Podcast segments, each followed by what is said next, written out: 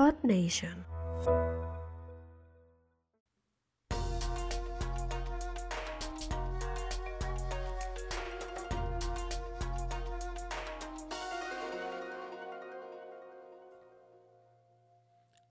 Ninja, ¿qué tal estás?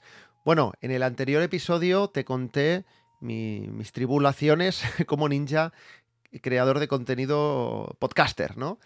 Pero la creación de contenido es una larga historia en este sensei. Breve inciso, creo que es importante que grabe estos episodios, no lo dije en el, en el podcast anterior, porque, bueno, yo cuando sigo a alguien, cuando voy a entrar en su membresía, voy a consumir su contenido de pago, si es gratuito, pues te suscribes y luego ya verás, ¿no? Pero creo que es importante saber qué trayectoria tiene la persona que hay detrás de eso. Yo a veces hay gente que me dice, compra mi curso de no sé qué, y entonces voy a LinkedIn y miro y no tiene nada, no pone ni dónde ha estudiado, ni, ni dónde ha trabajado, ni qué proyectos ha tenido. Ah, entonces a mí eso me hace desconfiar, ¿no? Sí que es verdad que yo lo tengo todo puesto, se puede ver fácilmente, o puedes buscar mi nombre en Google y te sale todo lo que he hecho. Pero bueno, me gusta también explicar las cosas a mi manera y, y también me hace, me hace recordar a mí mismo todo lo que he conseguido, por todo lo que he pasado. Y creo que es algo también muy bonito. Así que nada, vamos a seguir con aquellas cosas que he hecho, a lo largo de mi vida en relación a la creación de contenido. Hoy te voy a hablar de blogs, ¿vale? Porque ahora, pues quizá no tanto, pero hubo una época en la que, en la que los blogs era, vamos, era el no va más. Si tengo que decidir cuando comencé a crear contenido de forma consciente, yo creo que fue aproximadamente en el año 2001, ¿vale? Que es cuando abrí mi primer blog, pues con unos 15, 16 años. Lo hice en la plataforma que se llama Live Journal, creo que aún existe. Aún no existía WordPress, ¿no? ¿Y qué hacía? Cada semana escribía un post sobre mis pensamientos, por, la música que me gustaba y todas esas cosas de adolescente. Sí, ya te digo, si era un chinorri. Lamentablemente, o no, o no, ese blog ya no existe, ¿vale? Se, me lo borraron por inactividad y me dijeron, si no quieres que se borre, pues, pues postea algo, no sé qué. dije, ah, qué pereza. La plataforma, ya te digo, sí que sigue existiendo, pero bueno, eh, el contenido ese se borró. Entonces, a partir de ahí, fui pivotando por diversas plataformas en las que compartía mis fotografías y mis textos, son Fotolog, en Esflog o DeviantArt, donde por cierto conocí a la señora Ninja, la conocí virtualmente en el año 2007. Nos perdimos la pista y no nos vimos en persona hasta el año 2019, cuando nos reencontramos de casualidad gracias al Instagram de una amiga. Pero eso es otra historia. Hoy no vengo a hablar de esto, esto si no lo cuento otro día. El caso es que un año más tarde, en el año 2008, yo compré mi primer dominio, jaumastruc.com. ¿Vale? Me decían a mí que en internet tienes que reservar tu nombre y así lo hice. Jauma.com ya estaba registrado. De hecho, es un tío, un pintor que hace exposiciones en Nueva York y no sé qué historias. Pe- así que nada, me conformé, me conformé con mi nombre y mi apellido, jaumastruc, con las doses.com. Gracias a eso comencé a trastear, bueno, pues con hosting, con servidores, con dominios, y monté mi blog en el que escribía, pues bueno, un poco lo que hacía antes, ¿no? Reseñas de películas, de cómics y de productos que compraba. Ese blog fue en su época medianamente conocido, llegando a contactarme marcas y empresas para que promocionara sus productos o para invitarme a eventos para que escribiera sobre ellos. Una de las cosas que más ilusión me hizo fue poder ir con pase de prensa a una presentación que hubo en un hotel en el centro de Barcelona de una colección de cómics de Francisco Ibáñez, autor de Mortel y Filemón, y gracias a eso le, pude conocer, darle la mano y tengo un cómic firmado por él. Y bueno, pues también me invitaban a, a eventos de cosas de tecnología, Wacom, la marca de tabletas gráficas, que incluso eh, me llevaban a los salones del manga, me pagaban, ¿eh? Para dibujar en directo, para mostrar cómo funcionaban las tabletas, ¿no? Y también, pues, yo que sé, eventos, eventos privados de, de HTC, la marca de teléfonos móviles. Ten en cuenta que yo todavía no trabajaba en Apple, con lo cual no, no había problema con eso. Era una época en la que, bueno, si tenías un blog, Twitter, y eras un poco constante, es que vamos, mm, las oportunidades llegaban prácticamente solas. Y escalar en Google era fácil. No es como ahora que tienes que ser un mega experto en SEO para subir, para estar en los primeros resultados de Google. Antes publicabas algo en tu blog cada día y salías. El tema es que, bueno, esa web jaumastruc.com sigue existiendo, es mi web personal, puedes visitarla ahora mismo si quieres. Tuve más blogs, uno de ellos fue, por ejemplo, Place for Inspiration, que publicaba diseños, ilustraciones de otra gente, con el único motivo de compartir. Yo siempre he sido muy, muy de compartir las cosas que me gustan. Eso sí, era muy selectivo, ¿vale? Así que sin quererlo, estuve un tiempo haciendo curación de contenido, solo de temas de diseño en ese caso, para ese blog. Luego ya vinieron los podcasts, que también iban acompañados de sus correspondientes blogs, aunque básicamente eran para poner los nuevos episodios que publicaba y todo eso. Y bueno, tenía más blogs que ahora no me acuerdo. Ahora mismo en mi cartera de dominios hay más de los que le gustaría a mi, a mi cartera de dinero. Como curiosidad, te digo que mi padre tiene comprados más dominios que yo, así que supongo que, que me viene de familia. Y así nos plantamos en el año 2017, ¿vale? Yo sigo con mi blog personal, aunque lógicamente pues ya no es tan conocido, tampoco publico tanto, ya que me, he dedicado más a Instagram y, estas cosas, pero la fotografía ya llevaba un tiempo en mi vida y quería montar algo sobre eso, ¿vale?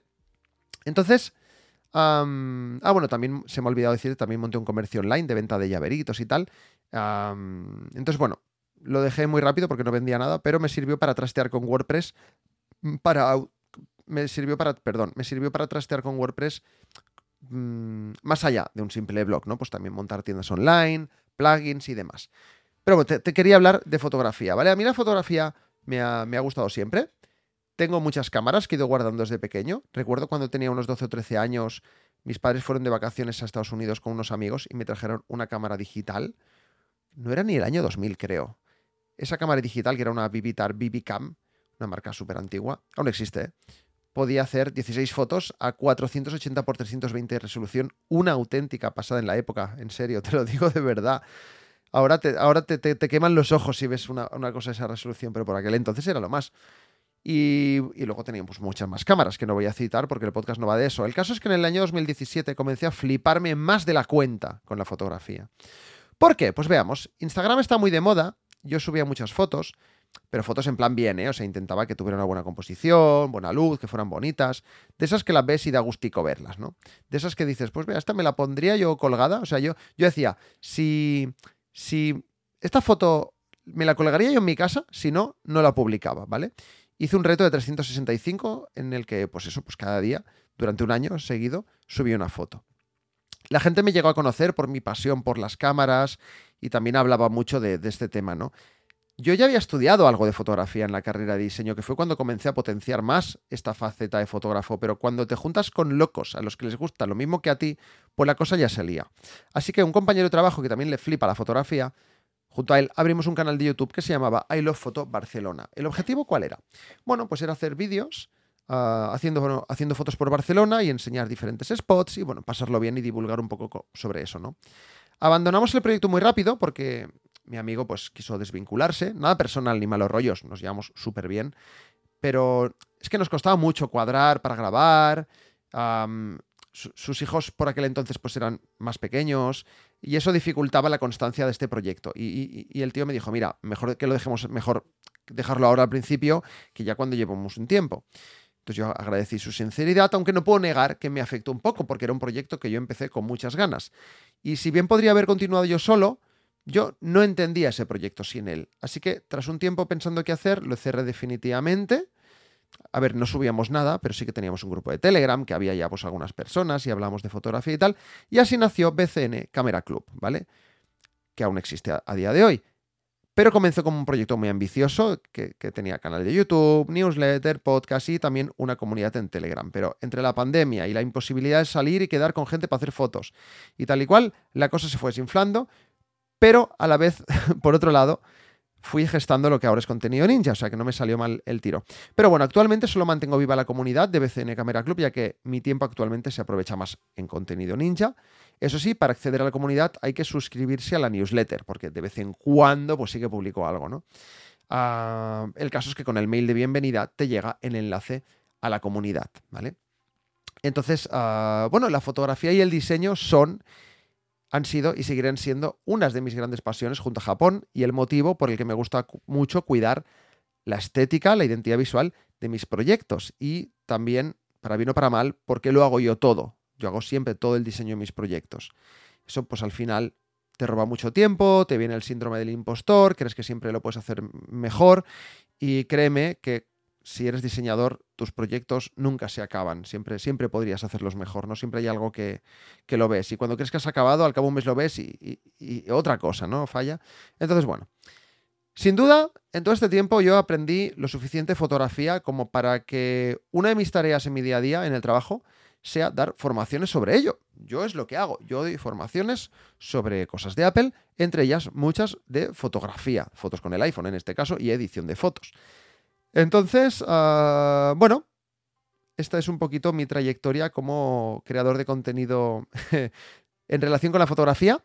Voy a dejarlo aquí y en el siguiente episodio te hablaré de un proyecto que comencé, fracasó, lo cambié, luego triunfó y bueno, a partir de ahí seguimos. Gracias por escucharme. Nos vemos en el dojo. Adiós.